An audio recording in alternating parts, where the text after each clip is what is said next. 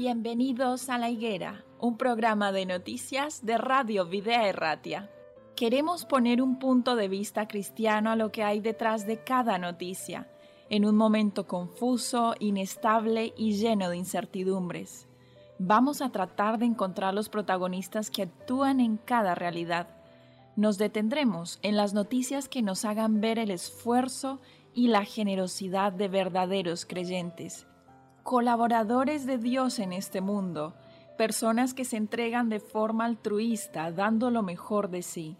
Pero no dejaremos de resaltar la realidad y los intereses de aquellos que actúan sin valores y hacen más difícil la vida en este tiempo. Colaboradores de la injusticia que ayudan o realizan auténticos desmanes y que permiten con pasividad los peores abusos. Nosotros como cristianos tenemos un mandato de Jesús en Mateo 24, 32. De la higuera aprended la parábola. Cuando ya su rama está tierna y brotan las hojas, sabéis que el verano está cerca. Tenemos que saber el tiempo en el que estamos viviendo. Un tiempo difícil para los que no creen, pero para los creyentes un tiempo lleno de esperanza.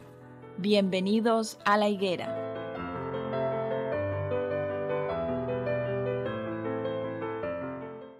Iniciamos nuevamente un nuevo programa de La Higuera, un programa de noticias y actualidad bajo un enfoque cristiano.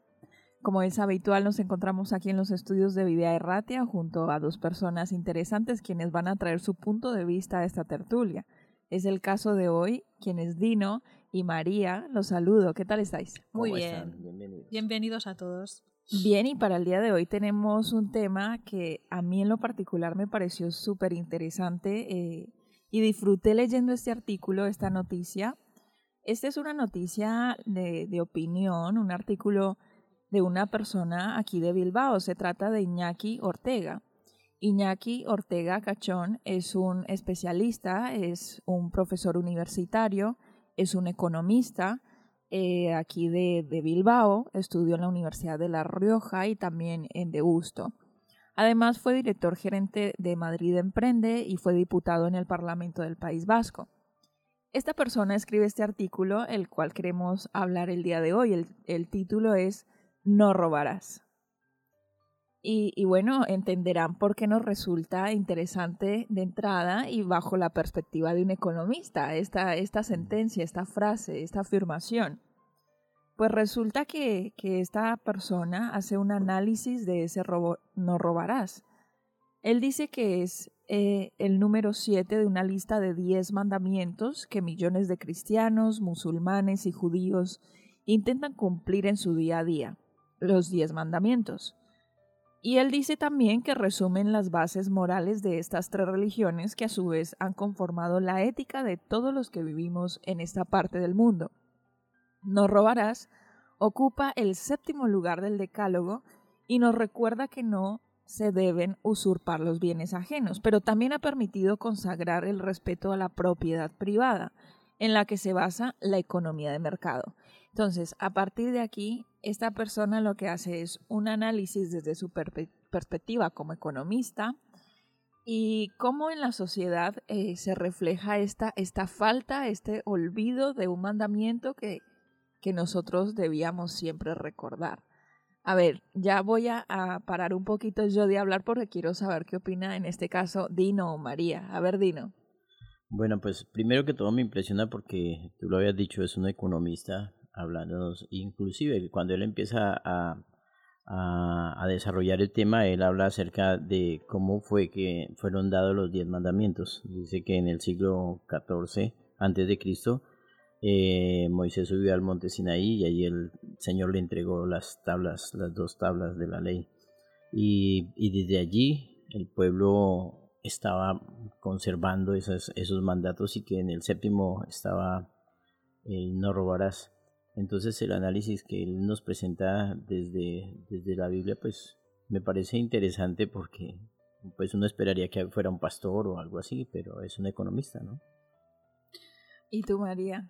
O sea, a mí me parece súper interesante, ¿no? Desde parte de un economista, porque todos sabemos, ¿no? En, en la sociedad que nos encontramos ante todo lo que tiene que ver con economía, con políticos, eh, que el robo está a la orden del día, ¿no? De tal modo que incluso a veces, bueno, pues mira, es un ladrón de guante blanco, como que no es tanto, ¿no? Y, y se está dando, al robo se le está dando pues, pues algo como natural, ¿no? Como que no pasa nada, ¿no? Y aquí cada vez la gente va robando mucho más. Entonces, mm, está muy bien eso, lo que ha dicho Dino, ¿no? Que un economista sea el que nos esté hablando de este tema, cómo, cómo las personas eh, van dándose cuenta, ¿no? De, de, que es un, es un mandamiento importantísimo, igual que los otros, porque todos son importantes, pero en el tiempo en el que nos estamos moviendo, ¿no? El no robarás pues dice mucho. Bueno, y además de eso, eh, sigue el artículo, continúa. En este caso, Iñaki Ortega también nos habla acerca de otro tipo de cosas. Por ejemplo, él dice que conviene seguir recordando lo que está bien y lo que no. ¿Por qué? Porque como seres humanos tenemos la tendencia a, olvidar lo que es importante. Y en este caso habla acerca de otra Biblia, en este, eh, la Biblia, ¿de qué otra Biblia? Esta vez la económica, como es el periódico Financial Times. Él, relata en, este, en lo que sigue del artículo cómo diferentes eh, directivos o diferentes personas que pertenecían a, a, un banco, por ejemplo el Banco Americano City, había sido despedido por robar comida en la cantina de la oficina. ¿Tú te imaginas, Dino, a un hombre, eh, bueno, de negocios que trabaja en el sector financiero, que tiene la necesidad acaso de robar algo de, la cafetería de, la, del lugar donde trabaja. No tiene la necesidad, ¿no? No, pienso que el, el, problema es de, del concepto interiorizado en el ser humano. Y él da tres ejemplos, más adelante da otros, dos ejemplos que uno dice imposible, una persona eh, que, que, que, tiene recursos, pero ya es como la, el no tener interiorizado el mandato, ¿sí? el, el consejo bíblico, Sí, es verdad, y esto le puede pasar a cualquier persona e incluso a cualquier creyente, a cualquier cristiano. Sin embargo, es curioso, como menciona otro caso, eh, de una entidad financiera japonesa que había corrido la misma suerte por sustraer una pieza de la bicicleta de un colega aparcada en la propia oficina, y por eso fue despedido. Y así relata diferentes historias, por ejemplo, la del el fondo remunerado de inversión BlackRock, una de, de, sus trabajadores había sido expulsado de la compañía tras comprobarse que se colaba todos los días en el metro de Londres. Sabes que, que comentábamos fuera de micros y María decía que bajo su perspectiva y opiniones como que eh, relegar los valores, eh, incrementar el pensamiento de que, bueno, hago lo que me viene a la mente y sin calcular mis acciones o hago lo que, lo que me provoca, ¿no? Es algo como que se normativiza cada vez más. Sin embargo, lo que nos llama la atención de este artículo es cómo las compañías en las cuales estas personas trabajaban y que se comprobó que realizaban acciones tomaron. fuera de, de los lineamientos morales tomaron eh, cartas en el asunto como decimos acción para no permitir que en sus grupos económicos o laborales estuvieran personas que no tuvieran criterios tan básicos como respetar por ejemplo el, caso de el bien ajeno de, de una piececilla de una bicicleta. Esto es, bueno, realmente interesante. Mira que viene a mi cabeza un texto bíblico, bueno, no viene el texto, pero sí la palabra de Dios nos dice que, que cuidemos las, las, las, que las, las lobas pequeñas o sea, porque nosotros siempre nos, nos Explícanos un poquito a qué se refería ese texto. ¿Cuáles serían las, en, en un ambiente práctico como el de hoy, cuáles serían las lobas pequeñas? Es que, es que uno, uno siempre se cuida de no robar algo así grande, de no tomar cosas, pero coge cosas pequeñas, pequeñas, va sustrayendo cosas pequeñas y no se da cuenta que el, que el, eh, el consejo es no robarás. Dice, tú, e, es directamente, es, e, es a la persona, no es no roben, sino es tú no debes robar, tú eres el que no tiene que robar y ya. Entonces uno eh, muchas veces se cuida de las pero no se da cuenta que, ay, este ferito, bueno, este ferito no lo están usando, pues yo me lo llevo porque yo lo necesito. Y va uno cogiendo que el eferito, que la hojita, que el lapicito, que cosas así pequeñas y cuando se da cuenta uno va entrando en, en una situación más difícil. Entonces el, consejo bíblico es cuidemos esas cosas pequeñas que esas son las que van a fortalecer nuestro carácter. Ahí me parece algo muy curioso, que parece una cosa muy simple, ¿no? Lo que has comentado, que se había robado. Y ahí nos damos cuenta cómo también Dios funciona, porque a veces eh, eh, la gente tiende a pensar o tendemos a pensar que, que, que, Dios a veces no deja pasar cosas muy pequeñas y dice, ojo, pues tampoco era para tanto. Y, y realmente es que esa es la forma. Hay que erradicar desde lo más pequeño, desde lo más simple, para no llegar a, algo, a algo mayor, a algo grande que luego, que luego es casi imposible de erradicar. Sí, mira que el, el, el, la noticia luego entra a darnos ejemplos de políticos. Y pues a uno le daría risa pensar en, en políticos porque, sí, por ejemplo, se tiene la idea de que todos que son sea, corruptos o el tienen... país que sea, uno sabe que, que ellos llegan allá y, y cogen sus tajadas y, y, reciben plata de un lado y reciben del otro y hacen trampas por un lado y trampas. Entonces, finalmente, pues están hurtando a diestra y siniestra y ya es como tan normal y está tan, tan o sea, uno, uno dice, bueno, yo voto por el que menos robe. Imagínese eso, ¿cómo, cómo, cómo, a qué nivel es llega cierto. uno? Bueno, Iñaki Ortega, quien es, eh, ya lo hemos dicho varias veces, pero que es un economista del cual estamos hablando en este artículo, dice que eh, parece, parece también que cada vez estamos eh, eh, incumpliendo este séptimo mandamiento de manera sistemática, pisoteando este, este mandamiento de manera sistemática. Y él considera que cumplir el séptimo mandamiento también es suponer pagar mejor a los empleados. Esto es muy interesante pensando en lo que tú acabas de mencionar con relación a, a los políticos, acerca, acerca de, bueno, diferentes ideologías, sin que ningún partido político ni, ni ideología se libre. Eso es lo que tú mencionabas. Uh -huh. Parece que no hubiera uno que, que tuviera un, bueno, una intención pura y, y ningún tipo de, de, de, corrupción de fondo o, en su o de pronto puedan tener la intención pero llegan y el sistema se los come y entran en el mismo juego de toca recibir la, la tajada de aquí y toca hacer la trampita allá y entonces finalmente pues terminan robando todos. Aquí en España, ¿sabes cómo se calcula más o menos el monto en el que se, se valoran los hurtos en los supermercados? Pues mira, se tasan en 500 millones de euros el valor de los hurtos de los empleados en los supermercados o en 40 millones el fraude fiscal de la, de la economía sumergida. Entonces, eh, qué comparación, ¿eh? Sí, Qué impresionante. Es, es, lo que decimos, las loas pequeñas. O sea, uno va a un supermercado y, y esto no tiene precio, metámoslo. O quitémosle la etiqueta y metámoslo. O, hay tantas formas, pues. Eh, pues la gente empieza con esas cosas pequeñas y cuando se dan cuenta es que terminan llevándose un televisor debajo de las faldas. Yo he visto videos donde las personas no sé cómo meten un televisor. Sí, un despropósito. Y, hacen y salen con un televisor y cosas. dos amplificadores. Increíble. Pero es que ha llegado a un nivel que no es solamente por una necesidad. Generalmente ya no es una necesidad de alguien que necesita comer o no tiene dinero para comprar. A veces se convierte en una hazaña. Y la gente se cuenta y se explica, pues fíjate, yo me, me fui allí y me, y me saqué esto, esto y esto, y nadie se enteró. O sea, es ya como para contar una hazaña o como para ponerse Retos. un reto. Mm. Y luego llega esto a ser una condición psicológica también, ¿no? De, de, de, tener un problema psicológico en este aspecto, que ahora no recuerdo el nombre que se le llama a esto. Bueno, de manera un poco jocosa, él termina el artículo, el artículo diciendo que la otra opción para obligarnos a hacer las cosas bien no parece muy recomendable, o sea, no nos conviene mucho. Y la aplican en Singapur hace mm. muchos Uy, años. Esa es muy dura. Que es cortar la mano al que roba. Imagínate cuántos iríamos por la vida eh, con la mano cortada.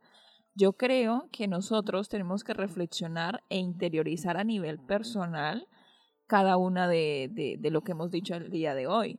Es muy fácil en algunos aspectos señalar a un político, es muy fácil señalar a un abogado. bueno a, a, un abogado es muy fácil señalar a un contador porque decimos dibujan los números pero y qué de nosotros somos acaso cuidadosos con esas eh, cosas pequeñas como menciona también la Biblia somos acaso cuidadosos con respetar aquellas cosas que no nos pertenecen a nivel particular somos nosotros just, justos si tenemos un pequeño emprendimiento y le damos trabajo a alguien, somos justos con el salario que le estamos proporcionando a la persona que nos está dando un servicio.